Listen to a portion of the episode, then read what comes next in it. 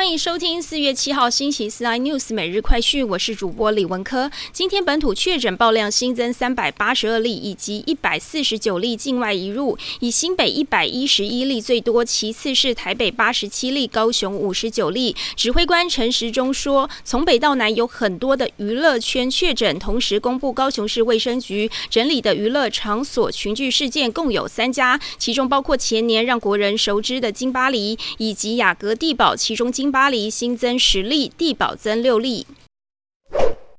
美股连两天走跌，拖累台股今天开低走低。盘中指挥官陈时中说，默认今天确诊人数飙破五百人，指数重挫，跟着下杀超过三百点，中场收在最低一万七千一百七十八点，下跌三百四十三点，跌破月线年线。外资大举提款四百四十七亿元，三大法人合计卖超五百点一二亿元。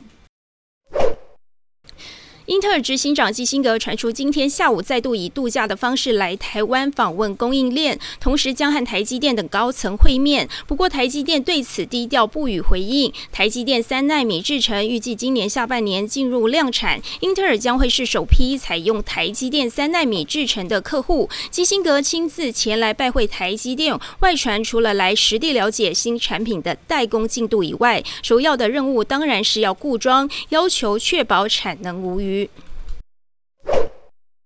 南韩新总统尹锡悦早前宣布，将把总统府由青瓦台搬迁到位在龙山区的国防部大楼，青瓦台则将全面开放给民众参观。南韩政府六号召开临时国务会议，通过首笔三百六十亿韩元的搬迁预算。国防部同日开始准备搬离，但韩媒指出，手笔的预算根本不够，而搬迁工作最早也要在六月才能完成。尹锡悦恐怕很难在五月十号举行就任仪式后，立即进入国防部大楼办公。